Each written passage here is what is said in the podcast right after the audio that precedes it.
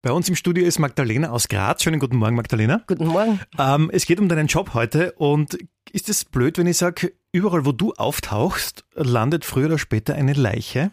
So könnte man sagen, ja. Welchen Titel hat dein Beruf? Man nennt es Location Scout.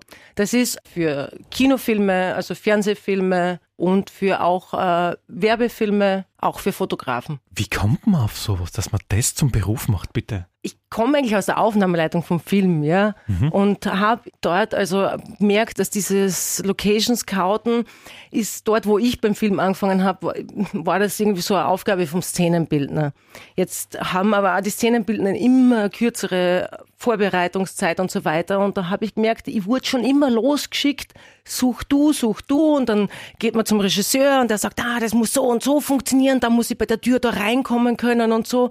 Und dann kommt der Kameramann und sagt, bitte keine weiße Wand und das und das. Und dann kommt der Szenenbildner, naja, wir haben den Look so und so, bitte schau drauf, dass es unbedingt zwischen in den 80er Jahren so. Und dann bin ich halt losgezogen. Und im Laufe der Jahre habe ich gemerkt, dass einfach die Nachfrage extrem da ist. Und dadurch, dass ich aus der Aufnahmeleitung komme, weiß ich auch, was so einen Filmdrehort jetzt produktionstechnisch, logistisch alles äh, mhm. erfüllen muss. Mhm. Und äh, jetzt als Location Scout taugt es mir halt voll, dass ich auch ähm, meine Arbeit auch sehe. Ja, also ich sehe sie ja dann endlich auch einmal im Film. Als Aufnahmeleiterin ist man nur, ah, die LKWs parken nicht im Bild, wunderbar. Ja, mhm. der Schauspieler war rechtzeitig am Set, aber naja, mhm. das sieht man im Film nicht. Aber die Drehorte, also im Film nennt man sie die Motive, ja. Sieht man im Film. Und diese künstlerische Arbeit im Zusammenarbeit natürlich mit Szenenbild, Regie und Kamera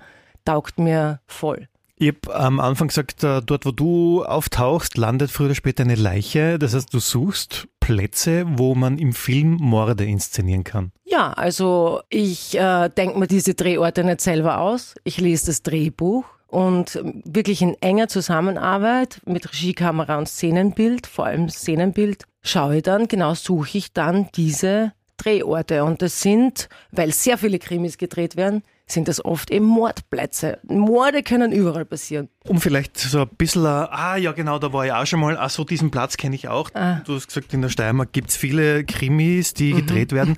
Wo hast du Plätze in der Steiermark gefunden, wo schon mal wirklich äh, Morde gedreht worden sind? Ah, das passiert in irgendwelchen Kellern, das passiert auf der offenen Straße Wo bei einer Beispiel? Kreuzung. Äh, zum Beispiel beim Steirer Krimi waren wir in der Wiener Straßen. In Graz? Ja, in Graz. Ja. Und da ist einfach unsere Hauptdarstellerin erschossen worden, ja. Mhm, okay.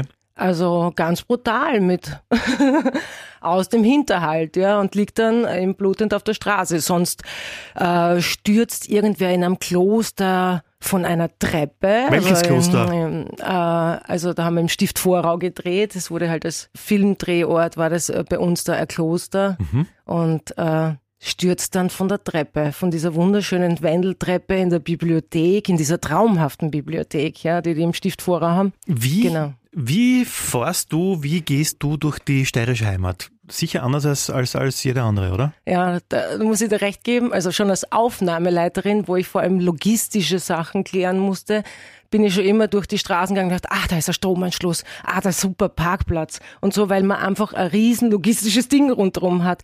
Und jetzt gehe ich durch die Gegend, also allein wie ich bei euch da jetzt bei der Antenne Steiermark reingehe ins Gebäude, denke man, hu, hier könnte man das und das drehen, das und das drehen, glauben, könnte man diesen ganzen Bereich absperren oder so. Kann man. Also wenn du mit Filmteam kommst, wir sperren dir alles ab. Ja, ja? ich habe unten schon ein Megafon liegen gesehen bei der Rezeption. Also ein Megafon wird hin und wieder auch gebraucht, wenn man viele, viele Statisten hat. Äh, dann kann schon sein, dass der Regieassistent mal mit einem Megafon rein ruft, so wo wer zu gehen hat und zu stehen hat, ja. Wenn du jetzt für einen Film arbeitest, suchst du sämtliche Sets aus oder nur bestimmte? Das kommt drauf an. Teilweise wird ein Film aufgeteilt, äh, wie das bei Pultborg passiert ist zum Beispiel.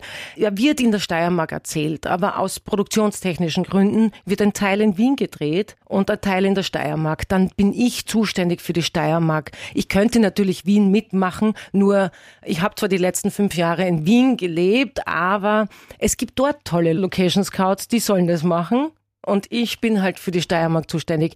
Und da geht's dann wirklich um ein paar einzelne Motive, die ich in der Steiermark scoute. Es gibt aber auch, äh, es wurde gerade ein Film, No Way Out ist der Arbeitstitel, unter der Regie von Esther Rauch in Kumberg gedreht, eine, eine, wahre Geschichte. Mhm. Dort habe ich zum Beispiel jedes einzelne Motiv und ob es die Wald Böschung oder eben dieser schöne Fahrradweg mit Blick auf Schöckel oder eben dieses äh, Entführerhaus, da habe ich wirklich jedes einzelne, jede Straße, alles gescoutet, ja. Entführerhaus. Du fährst dann durch Kumberg zufällig, siehst dann das Haus, dann gehst hin, sagst, grüß Gott, ich bin die Magdalena, können wir bitte bei euch im Haus eine Entführung drehen? Wie, wie funktioniert das? Das ist, äh, wie soll ich sagen, also ich fange mal an mit einer Internetrecherche. Es ist mhm. tatsächlich eine Internetrecherche. Was, Google ich, Maps oder was? Das ist teilweise Google Maps, will haben, irgendwelche Immobilienfirmen, ah, okay. irgendwas sonst was. Ich mhm. frage mich rundherum. Mhm. Ich fahre zu der Gemeinde hin und frage die, weil das Entführerhaus extrem sensibel ist und ganz viel umgebaut werden muss. Das heißt, ich wusste von vornherein, das ist kein Haus, das bewohnt ist. Ah, okay. Die Sachen, die habe ich jetzt aus Erfahrung mhm. und ich muss sagen, ich habe eine tolle Mentorin gehabt, die äh, Szenenbildnerin Maria Gruber aus Graz. Mhm. Die hat mich so immer wieder mitgenommen und mir so viele Hintergründe auch gezeigt. Also da von der habe ich auch viel gelernt. Und die hat dann auch schon vornherein gesagt, wir müssen das so viel umbauen. Da gehört eine Wand rausgerissen, da gehört, das ist total verwahrlost. Niemand wohnt so verwahrlost. Und wenn jemand so verwahrlost wohnt, dann willst du dort gar nicht drehen. Okay, okay verstehe.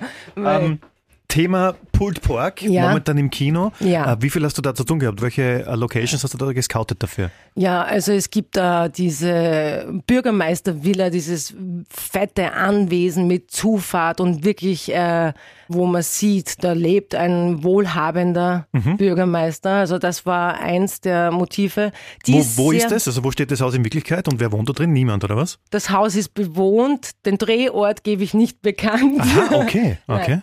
Solche Sachen, also die äh, gibt man eigentlich ungern bekannt, weil ja die Menschen, die dort leben, auch geschützt sein Gut. sollen bleiben. Mit der Einfahrt und ja. dem Garten bist du geschützt ah, genug, war wurscht. Ja, na, Drehorte versucht man, insofern sie nicht sowieso öffentlich zugänglich sind oder so, versucht man in einer gewissen Weise geheim zu halten, weil es einfach auch ein Schutz für diese äh, Motivgeber ist. Dann nehmen wir die ja. Garage, die ich jetzt so im Kopf habe. Dieser große Schweinestall, wo dann äh, die Server, sozusagen diese fetten Server drinnen ja. sind, zum Beispiel das habe ich auch gescoutet, ja. Dafür bin ich tatsächlich durch die ganze Steiermark gefahren um diesen Riesenhof zu finden, mhm. der uns dann auch drehen lässt, weil Schweine und Medien schwer zusammenpasst gell, zur Zeit und, und viele Schweinebauern dann zu Recht auch gesagt haben, na, ich will überhaupt nichts mit jetzt irgendeinem korrupten Bürgermeister aus der Steiermark zu tun haben. Also es spielt ja auch immer viel mit, dass die Menschen ja, auch wenn es Film und fiktiv ja. ist, für die ist das jetzt Realität und jetzt im Leben. Also ich kenne auch Leute, die sagen, ich will nicht, dass ein Mord in meinem Haus stattfindet, auch wenn es ein Fake-Mord ist, ja. weil es für die einfach vom Gefühl her nicht zusammenpasst. Was zahlt ihr dafür? Preise sind extrem unterschiedlich. Okay. Also es ist extrem. Je größer der Aufwand, je mehr wir brauchen von diesem Drehort, desto mehr wird natürlich gezahlt.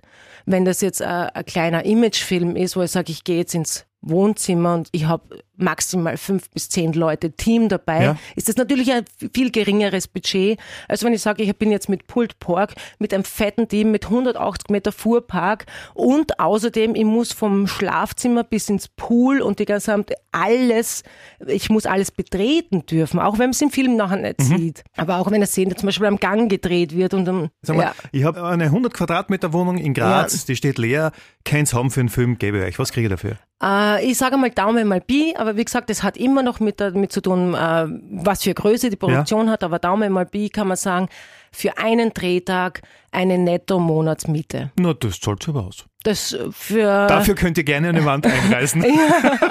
ja, ja, man darf aber nicht vergessen, dass äh, da einige Termine auch mit dranhängen. Klar. Drum nenne ich es manchmal sogar Schmerzensgeld. Okay.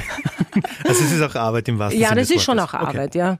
Ähm, das ist ja kein 9-to-5-Job, oder? Also wie schaut dein Arbeitstag aus? Es sind wirklich Aufträge, einzelne Aufträge. Es ist immer kurzfristig. Also das ist beim Film aber so, also wir haben nie eine lange Vorlaufzeit. Es ist alles sehr kurzfristig. Das heißt, wenn einmal ein Auftrag reinkommt, also ich muss mich selber einfach um meine Jobs kümmern. Und äh, das ist aber beim Film generell so, dass alle Freelancer oder äh, äh, selbstständig sind.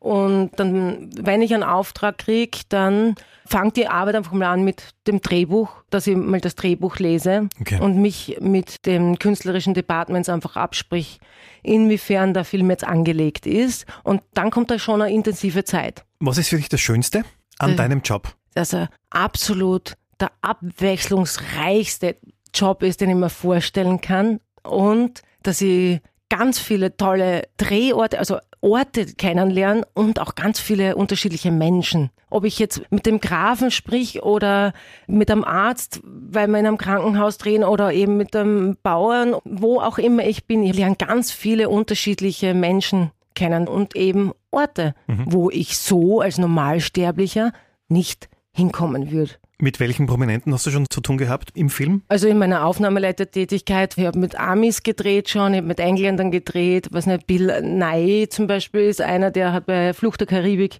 mitgespielt. Ich, ich weiß es nicht, also ich, bin- ich bin so ein Teamplayer, ja, und für mich ist es ein bisschen schwierig, weil die, die Schauspieler sind für mich genauso ein Team wie jeder andere. Also ich finde zum Beispiel den Caterer, der das Team bekocht, genauso toll wie den Schauspieler, der eine tolle Leistung bringt. Aber natürlich ist es toll, weil andere das so gern sehen mit Pizzerra und Jaus, die einfach auch wirklich leibend sind. Also die sind wirklich so coole Leute und so coole Menschen. Man könnte wirklich, also was so in Österreich halt herumläuft, die habe ich eigentlich schon alle irgendwie irgendwo bei irgendeinem Dreh mal natürlich äh, kennengelernt. Ja. Magdalena hatte sie alle. Verstehe. Ähm, ich würde mich freuen, wenn wir uns bald wiedersehen. Und zwar, wenn dann irgendein Dreh bei uns bei der Antenne Steiermark stattfindet. Offensichtlich Ja. gefällt's dir ja und vielleicht liegt ja bei uns mal eine Leiche. Na, absolut. Also man müsste zwar die ganzen Logos abkleben. Machen wir. Wir malen neu aus. Das, ja, und Antenne Steiermark darf nicht gezeigt werden, weil wir sind ja bei Heinz und Kunz Mhm. im Tonstudio, nicht bei Antenne Steiermark. Okay. Ähm, Ja. Danke fürs Erzählen. Ja, voll gerne. Cool. Was ich noch gerne anbringen würde, Was? das ist, ich baue gerade an meiner eigenen Webseite, also ich lasse sie bauen.